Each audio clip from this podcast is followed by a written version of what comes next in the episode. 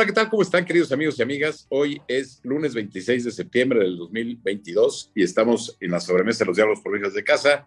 Y hoy estamos de manteles largos porque estamos festejando aquí el cumpleaños del querido Carlos Sandoval, que no deja de chambear.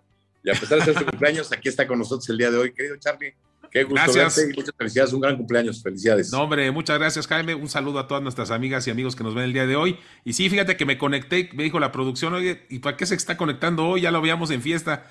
Digo, no, pues primero hay que cumplir el, el, trabajo y después la diversión. O sea que aquí estamos, mi estimado Jaime. Temas muy interesantes, temas muy importantes. Y fíjate, desafortunadamente en el día de mi cumpleaños, pues un tema fuerte que es el, la desaparición de los de Ayotzinapa, obviamente los 43 muchachos, que pues este se sigue complicando y bueno, no sé cómo lo ves tú, Jaime. Muy, muy, muy complicado, ¿no? Pues así es, Carlos. Se cumplen ocho años desafortunados el caso sí. Ayotzinapa, donde 43 estudiantes son desaparecidos.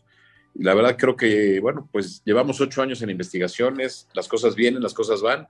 Y Carlos, pues este, la verdad es triste, preocupante. Eh, y sabes qué, yo, yo creo que el principal problema, y bueno, eh, además del tema de lo que significa la muerte de 43 personas, eh, pues que el narcotráfico está permeando en muchas áreas, en muchas esferas de nuestro país, desafortunadamente. Sí, correcto, Jaime. Yo, creo que también ese es de los temas más delicados. Yo creo que estamos viendo en este caso, sobre todo, descubriendo cómo está, pues prácticamente unido, fusionado el crimen organizado con las autoridades, ¿no? A nivel federales, estatales. Lo más grave, el ejército, Jaime, esta orden de aprehensión contra ya un, este, antes era, era coronel en su momento y ahora ya es un, un general de división, este, que está, este, pues, eh, con orden de aprehensión. Muy grave, la verdad, los temas, este, el involucramiento, obviamente, para esta desaparición. No, no es tan fácil desaparecer a 43 muchachos y la verdad, este, pues, que cada vez le, le rascan más y más incógnitas están saliendo, ¿no, Jaime? Oye, Carlos, y un tema muy delicado que surgió el, este pasado fin de semana, el sábado, fíjate que nuestra querida amiga Penilei Ramírez eh, sí. escribió en el periódico Reforma, en su artículo semanal, pues escribe un artículo sobre el tema de Ayotzinapa eh, y hay datos pues muy fuertes y muy reveladores.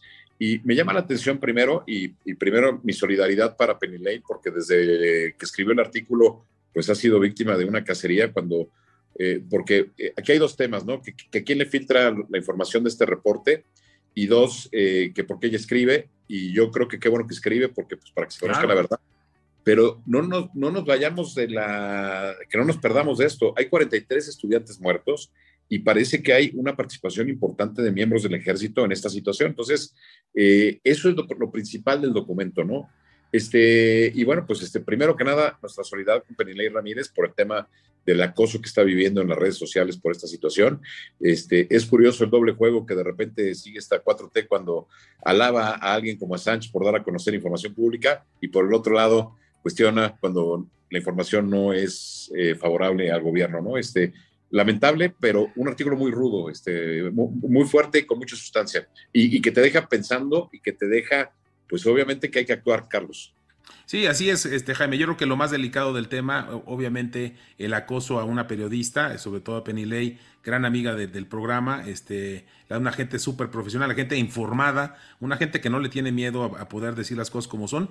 Y la verdad es que pues, lo que dice siempre ha resultado que es la verdad. O sea, aquí no hay que buscarle más por otros lados. Lo que ella, ella investiga lo hace de un nivel de profesionalismo muy, muy importante, con un método periodístico bastante sólido y yo creo que lo que está escribiendo, está plasmando en ese artículo que, como tú bien dices, salió el fin de semana, es muy delicado. Y no sé si quisieras que entráramos a analizar algunas de las cosas que, que, que, que menciona Penilei, este, Jaime. Pues sí, mira, este, a mí me, me, me, preocupa mucho algo que señala ella, este, que, o sea, que seis de los, de las, de los estudiantes murieron posterior al evento, o sea, no sí. fue esa noche, sino fueron días después. Segundo, que cuando todo esto se ensucia, deciden trasladar los restos de los estudiantes que estaban en diferentes lugares, los deciden meter al campo militar este, en Iguala. Entonces, este, hay información muy, muy, muy dura eh, como esta. Y luego, bueno, hay, hay, algunas cosas que como que no me causan, como que no me dan sentido, porque ¿te acuerdas que tuvimos un programa de la Asociación Presidencial 2024? en donde el exgobernador eh, de Guerrero, Aguirre, Ángel Aguirre, Ángel Aguirre, nos dice que pues él nunca estuvo de acuerdo en que llegara a Barca como presidente municipal y que realmente a Barca llega porque fue propuesta de Andrés Manuel López Obrador. Entonces, claro, desde el PRD. Eh, Así es. Eh, lo que señala el artículo de Penilei es que además el que da la orden ya desaparecer porque estaba tocando los intereses de, sus intereses es a este presidente municipal. Entonces, este, obviamente, pues ahí pues el, tiro es directo hacia Andrés Manuel López Obrador por el hecho de haber participado y haber nombrado a esta persona. Segundo punto, Carlos, eh, hay que, lo tengo que decir, este, dicen que Tomás Herón se acerca y le ofrece pues que pueda, eh, abarca huir del país, que por instrucciones del presidente Peña. Digo, la verdad, eh, esa parte, porque aparte es un testimonial del, del reporte, digo, no, la, la, pongo en duda porque pues es un testimonial, ¿no? Este, claro. Este, ¿con qué interés quieres que se vaya del país, no? Este, pues no ganaba nada el presidente, no ganaba nada el presidente, al contrario, era un problema para él, imagínate, este, mandar, andar operando que se fuera esta gente, pues yo creo que es una locura, ¿no? Yo también no lo creo que por ahí pueda ser. Claro, y si te fijas y lo, y lo concretas con la plática que tuvimos con Ángel Aguirre, pues este, hubo una gran presión para, pues, para ir sobre Aguirre y sobre el presidente municipal, aunque Aguirre con pruebas en la mano ha demostrado yo estaba al margen de este tema. O sea, yo estaba al margen. Esto es un delito federal. Esto fue, no ocurrió en, o sea, ocurrió en mi estado, pero no estaba yo enterado. Y este, los que hicimos todas las pruebas y hicimos todo esto para que pudieran meter a los que están hoy en la cárcel, pues fue el procurador del, del estado, este Iñaki, ¿no? De nombre Iñaki, se fue la Así es. Así es. Bueno, que de hecho parece, eh, Jaime, que ya Iñaki tiene una orden de aprehensión, ¿eh? No sé si, lo viste también la semana pasada, tiene una orden de aprehensión. Obviamente lo que en esta plática nos comentó Ángel Aguirre, este, básicamente fue que él no tuvo ningún apoyo del gobierno federal y que obviamente pues tenía más bien un rechazo, ¿no? Que él pedía información, no le daban, él decía vamos a juntarnos, no se juntaba nadie, en fin, que traía, traía ahí broncas serias con el gobierno federal, pero sí, la verdad es que lo que Peneley señala, pues es gravísimo. A mí lo que más, más me preocupa, Jaime, es el tema del ejército, o sea, el buen nombre del ejército, que como tú sabes, tú eres un experto de las Fuerzas Armadas, la verdad se me hace, pues, en su momento inverosímil, ahora ya tiene algún sentido de que a todos los muchachos los hayan, los cuerpos de los muchachos los hayan llevado a, los hayan concentrado en, el, en, el, en la zona militar a mí se me hace muy delicado, eso creo que puede estallar, este, pues obviamente a otros niveles, pero pues, pues todo puede pasar, ¿no? Jaime, ahí sí, no, no, sé qué opinas tú. Mira, este Carlos, este, yo lo que veo es veo un tema muy delicado y quisiera retomar hoy sí las palabras del, del presidente López Obrador hoy en la mañanera, cuando dice el ejército es una institución, no, no, no generalicemos a toda la institución, aunque dice que sí hubo personas que participaron en este tema. Y fíjate, este tema, Carlos, viene además en un momento de coyuntura muy complicado porque se está discutiendo la militarización del país a través de la Guardia Nacional y si se empodera más. Y yo soy de la idea, Carlos, es que aquí ya estamos encerrados en un callejón sin salida. Tú le preguntas a cualquier persona que si quieren que retire el ejército para que haya, este, pues nadie quiere que saquen al ejército pues, por el tema de la seguridad.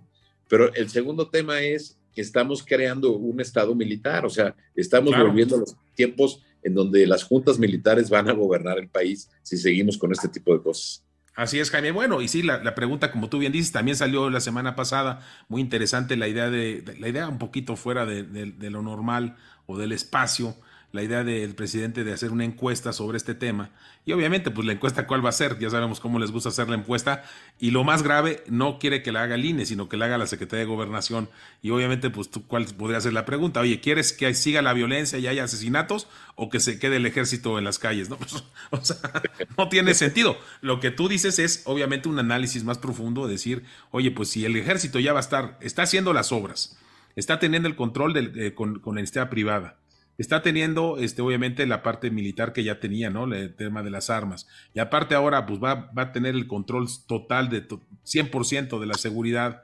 Pues obviamente que el ejército, pues va a tener el control del país, ¿no? Pues ya para qué necesitas al gobierno civil, no tiene ningún caso. Entonces, yo creo que se está militarizando, Jaime, también.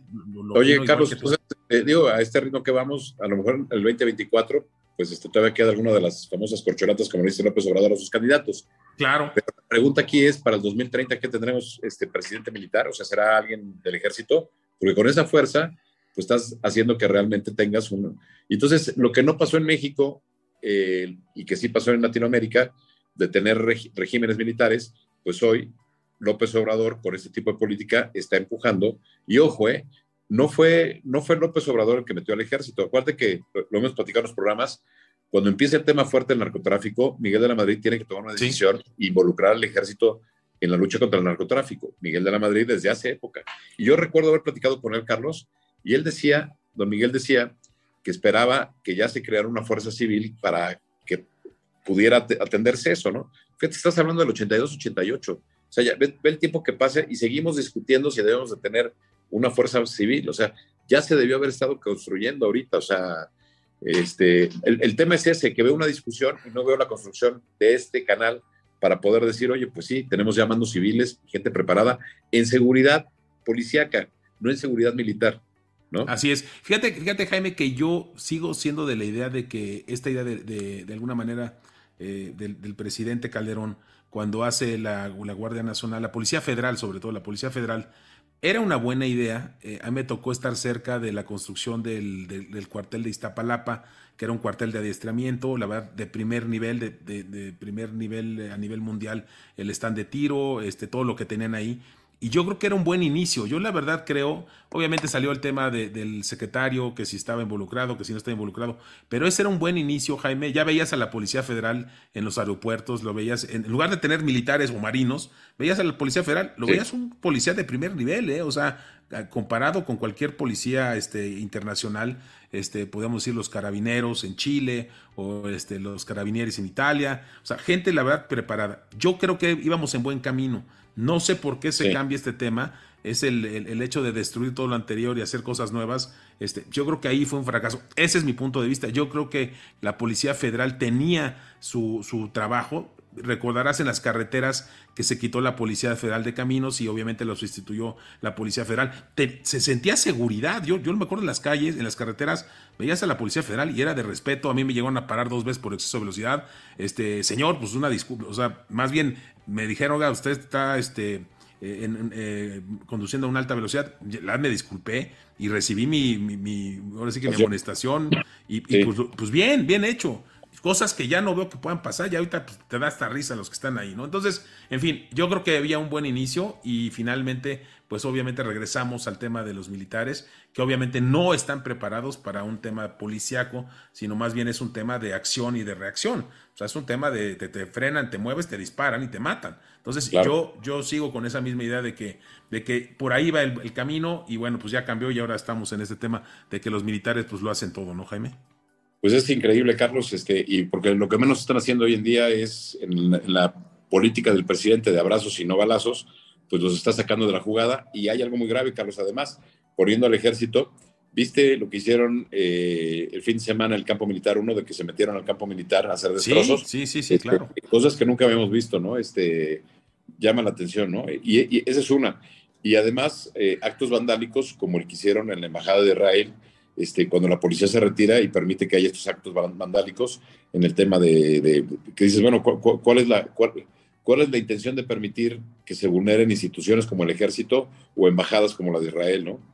Así es, Jaime. No, y sobre todo, mira, este, recordando lo que tú estás eh, platicando del tema de pues, los papás y, y, todos los manifestantes de los 43 que van al campo militar número uno, que es la sede central del ejército mexicano, eh, obviamente vimos dos cosas. Primero, pues los dejaron eh, eh, avanzar hasta donde se pudo, ¿no? Porque lo que buscan estos, estos grupos radicales, porque muchas veces no son los mismos papás, sino son a veces grupos radicales que se suman, pues obviamente buscaban el, el, muerto o el herido de parte del ejército contra ellos. Yo, creo que por ahí va la intención. Sin embargo, el ejército muy bien, es diferente la policía militar a una policía antisecuestros, perdón, antimotines de, de, la Ciudad de México. Las bien preparados, se veían con muy buenos equipos. Más vimos la por primera vez esas famosas tanquetas de agua que este que te acuerdas que se compraron hace unos sí en Chile en Chile estaban o están permanente. Aquí en México nunca se habían querido sacar y ahora se, se, utilizaron que creo que pues no está mal sobre todo si están agrediendo una instalación militar pues yo creo que si no son balas por lo menos agua no entonces eso eso lo veo bien.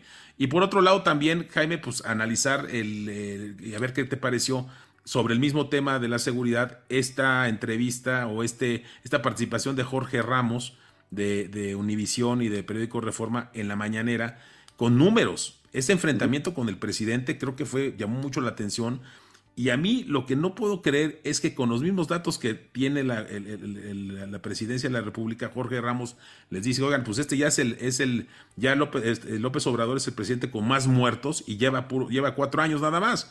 O sea, ya, ya superó este, obviamente a todos los presidentes anteriores. Y el presidente, pues tratando de sacarse el rollo de, de, de las cifras, pues las cifras que trae el presidente pues este, no sé de dónde saldrán, porque esas son las más, las oficiales, ¿no? ¿Tú qué opinas de eso, mi estimado Jaime, de los dos temas? Pues muy grave, Carlos, muy grave, porque a final de cuentas, este, con los propios datos, ahora sí como en el judo, con sus propios datos se lo regresaron. Eh, vamos que volamos ya, digo, es el sexenio, ya se lo dijo Jorge Ramos, el sexenio con más muertes. Este, entendemos que siempre hay una inercia, pero la pregunta es, ¿cuánto tiempo más para parar esa inercia? Y, y dos, perdón, pero en campaña él prometió que en un año la situación estaba arreglada. Y, y no se ha arreglado, y no nada más no se ha arreglado, sino que hoy en día está peor. Entonces sí, considero este, Carlos, vemos dos periodistas muy valientes, vemos el caso de Jorge Ramos y de y Ramírez, eh, que en dos momentos diferentes, perdón, o sea, en lugar de estar horrorizados por lo que publican, deberían estar horrorizados por lo que está pasando en el país. Así es, así es, Jaime. Sí, como dices tú, en, en una semana son estos dos eventos de dos grandes periodistas. Yo creo que va a dejar todavía muchos, muchos días en que vengan efectos, vengan este, eh, comentarios, obviamente análisis, pero sí muy fuerte lo de Penilei. Felicidades a ella, felicidades a Jorge Ramos también, porque pues sacan los números que son la, verdad. Y la verdad es que yo reconozco la habilidad del presidente de confundir, no de dar este, datos eh, claros. Es muy bueno para confundir, muy bueno para, el diálogo, pero pues la verdad es que ahí sí, es, en este caso Jorge Ramos, la sí le demostró que es el sexenio, o más, es, son más bien el periodo, por son cuatro años, contra 6 y 6, que es el de con más muertes en, la, historia del país, ¿no? Entonces, este, muy, impresionante, Jaime. Oye, Carlos, este, un tema que no quiero dejar pasar, digo, antes de entrar a lo de Santa Fe, que es un poco más local, pero este, tomando en cuenta, tú acabas de decir que hasta el ejército se le dio para el tema de repartir vacunas y todo esto. Digo, esto no tiene que ver el ejército, pero resulta ser que este fin también de semana nos enteramos de que 5 millones de vacunas caducaron, Carlos, y que las están tirando al drenaje porque no pudieron este, ponerlas. Se me hace una irresponsabilidad. De verdad es para que estuvieran funcionarios responsables asumiendo la responsabilidad y juzgados por este, porque es un delito, es un, o sea, perdón, es, es, es una omisión, Carlos. No, hombre, totalmente, Jaime, tú que has estado en el servicio público, tú debes de darte cuenta que esto es un algo gravísimo. Este, la verdad es que pues, el que manejó esto y que lo manejó con las patas, Hugo López Gatel, creo que hay que recordar que le estaba prohibiendo las vacunas a los niños, ¿no? Y fíjate, le prohíbes las vacunas y ahora tienes que tirarlas a la basura. O sea, es algo increíble. Y luego estás comprando vacunas este, cubanas, Jaime, para, también para los niños ahorita. O sea, ¿quién se va a poner una vacuna cubana? Que en lugar de una dos son tres dosis. Yo la mm. verdad veo que estamos en un, en un mundo al revés, un México al revés. O sea, no entiendo, no entiendo cuál es la jugada. Este, y, bueno, pues sí es un, es un crimen que se hayan tirado a la basura 5 millones de vacunas. La verdad es algo increíble. Y obviamente, pues este gobierno ya empiezan a haber demasiadas, demasiados, este, o así que en este barco ya hay muchas este, filtraciones de agua por todos lados, Jaime, ¿no? Sí, fíjate que la verdad es un tema muy delicado, Carlos, porque eh, si tú sabías que esas vacunas estaban por, o sea, por caducar hace seis meses, uno, o sea, había muchas cosas por hacer. Una, una gran campaña nacional para poder poner esas vacunas para la gente que hiciera. La segunda era, eh, si ves que ya no hay el mercado, que la gente ya no está expuesta en México, nuestros hermanos centroamericanos sobre todo, creo que pudieron haber gozado de esas vacunas, avisándoles que tenían que ponerlas inmediatamente para que no fueran a caducar. Y tres, pues que además son vacunas que, que México, ¿te acuerdas que López Obrador se puso muy exigente con Estados Unidos de que las vacunas las estaban este, pues acopilando ahí, este, acumulando sí, claro, las vacunas y resulta ser que pues nos mandan vacunas y de las que nos mandan se echaron a perder, Carlos. Entonces, además, pides el favor y lo que pides el favor eh, a la basura. Entonces, perdón, pero yo creo que lo que estamos viviendo en seguridad, en salud, en, en todos los temas económicos, pues es un poco esta imagen que vimos, por cierto, la semana pasada, ya no lo platicamos, pero pues este tema de los sismos que vivimos, este Carlos, este, la imagen del presidente cuando está hablando que tiene todo un desorden atrás de su oficina. Así está el país, Carlos. Así está, bueno, peor está el país, yo creo. Oye, me dio risa que después el presidente se quiso justificar poniendo la, oficina de Carlos Monsiváis, ¿no? No sé si, si te tocó ver. Yo, yo, en algún lado lo vi, que dijo, no, pues es que las oficinas así son, ¿no? O sea, este, entonces puso, una puso la, de Carlos Monsiváis, que te, acuerdas que hasta gatos tenía, pero no tiene nada que ver, o sea, la verdad es un desorden, o sea, totalmente, este, y, bueno, qué, qué, qué, qué pena, qué pena, que también otro tema grave, Jaime, el, el tema de Segalmex, este, un fraude multimillonario, que también ya se le está dando seguimiento. O sea, creas una institución para fortalecer al país, para darle seguridad alimentaria, y resulta que ahí el, alimento de los mexicanos se lo están robando, están transando con eso. Ese es otro tema que hay que analizar, Jaime, hay que meternos a fondo, pero es un tema bien delicado, ¿eh? Este de Segalmex. Es muy delicado. Hoy este, María Elena Jaén, María Elena Pérez Jaén, este, diputada, presentó ante la Fiscalía el documento y pues este es un tema muy delicado, Carlos que va a dar mucho que hablar en los próximos días. El director de Segalmex, no se nos olvide, fue el secretario particular del presidente Luis Echeverría. Exactamente. Eh, una persona muy vinculada al viejo régimen.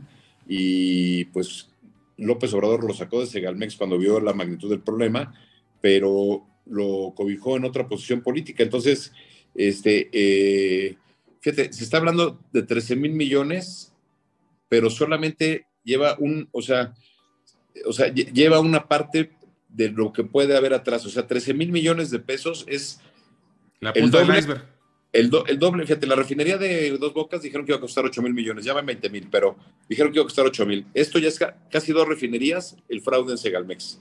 No, está impresionante. Fíjate que me tocó escuchar a, a esta diputada este, platicando con Joaquín López Dóriga hace rato, y la verdad es que los datos que está dando son impresionantes. Si esto es real, que yo creo que sí es real, la verdad es que hay que investigar y todo, porque Creo que se ha hecho un trabajo muy importante en ese sentido eh, de, investigación.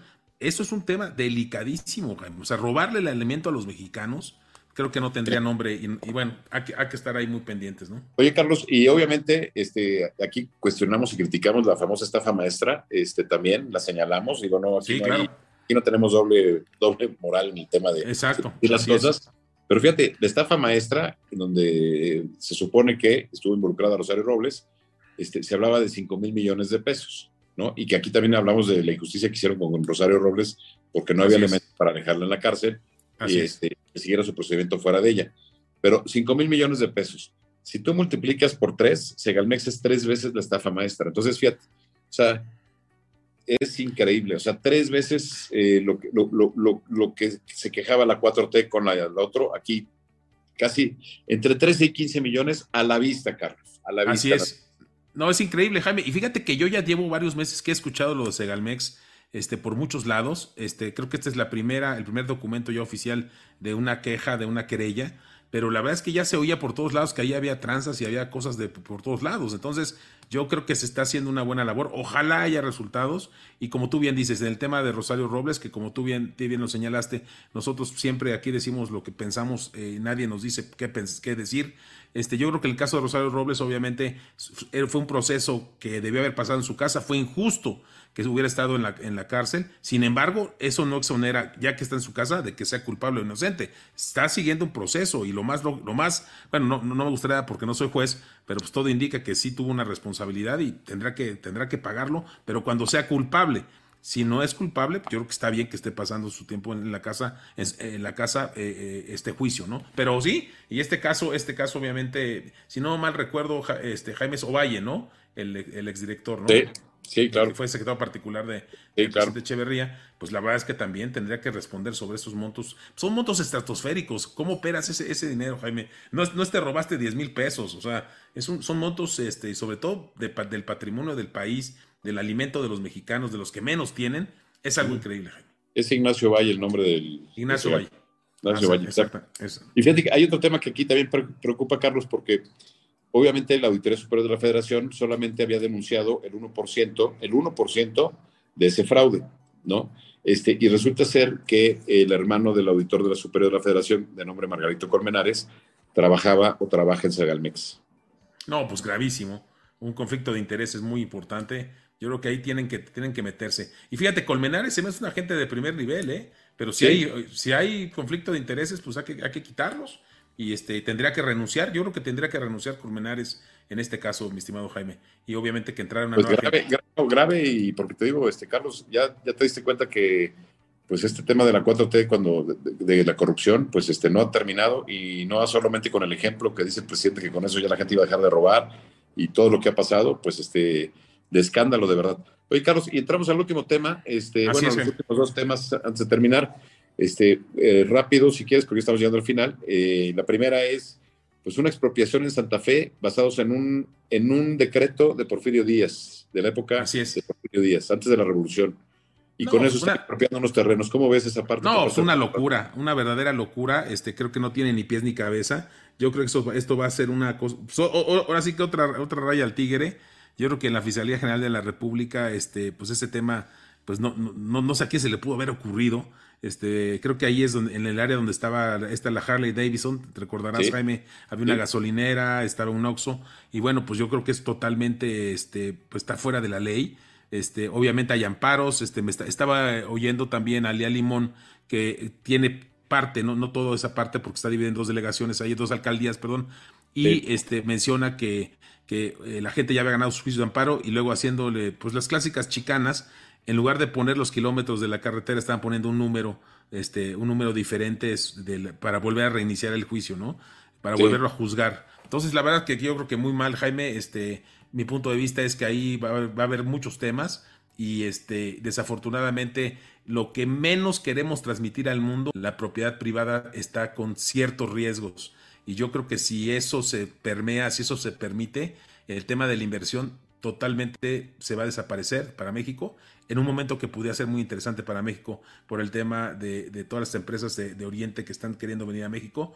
Yo creo que con eso se irían a otros países. Este, el tema de la propiedad privada creo que es un tema fundamental del tema, del tema de, poder tener estabilidad económica. Es lamentable, Carlos, hay que dar seguimiento a este asunto y pasamos al último tema, si quieres, que es el tema de Federico Dorin. Lo tuvimos el sábado. Ah, hombre, qué va. En, la Asociación Presidencial 2024, congresista en la Ciudad de México, diputado local, este, qué gran programa, ¿no, Carlos?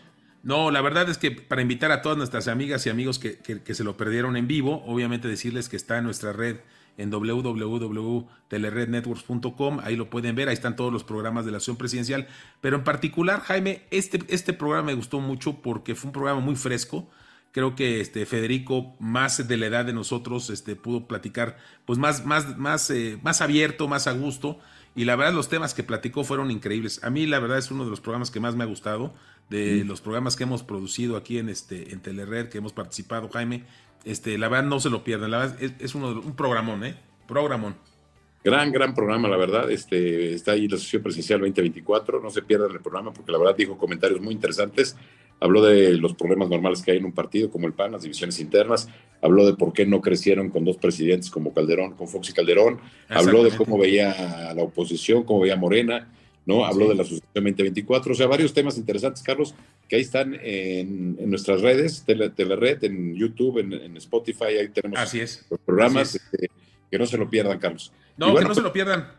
Oye, ah, Jaime, decirte otro tema que platicó muy interesante para nuestras amigas y amigos, el tema de Alito que decía, no te pelees ahorita con Alito, o sea, tú no, no compres, el que tiene el control del, PRI es Alito ahorita, sigamos sumados para poder hacer cosas con, con esta, esta alianza.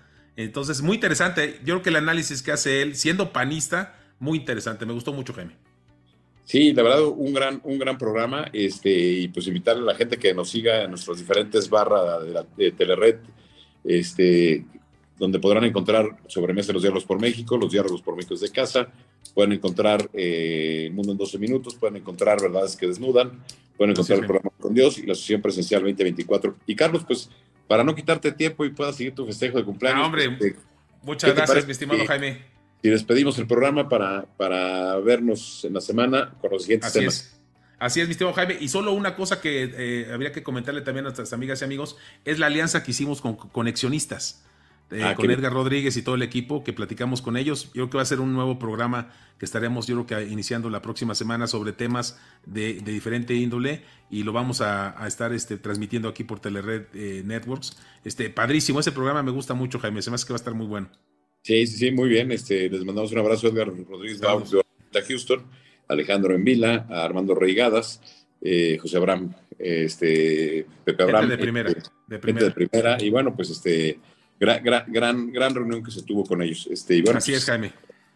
Pues Carlos, este, muchas felicidades, que sigas pasando. No, muchas gracias, Jaime. Ya, muchas gracias. Ya, me tocará irte a dar tu abrazo personalmente, pero por, lo menos virtualmente ahorita. Así es, Jaime. Pues muchas gracias, muchas gracias a todas nuestras amigas y amigos que nos vieron el día de hoy. Este es el día lunes 26 de septiembre. Este, y bueno, pues que estén bien, que la pasen bien toda la semana. Mucho éxito y nos estamos viendo el próximo lunes, 6 de la tarde. Un abrazo.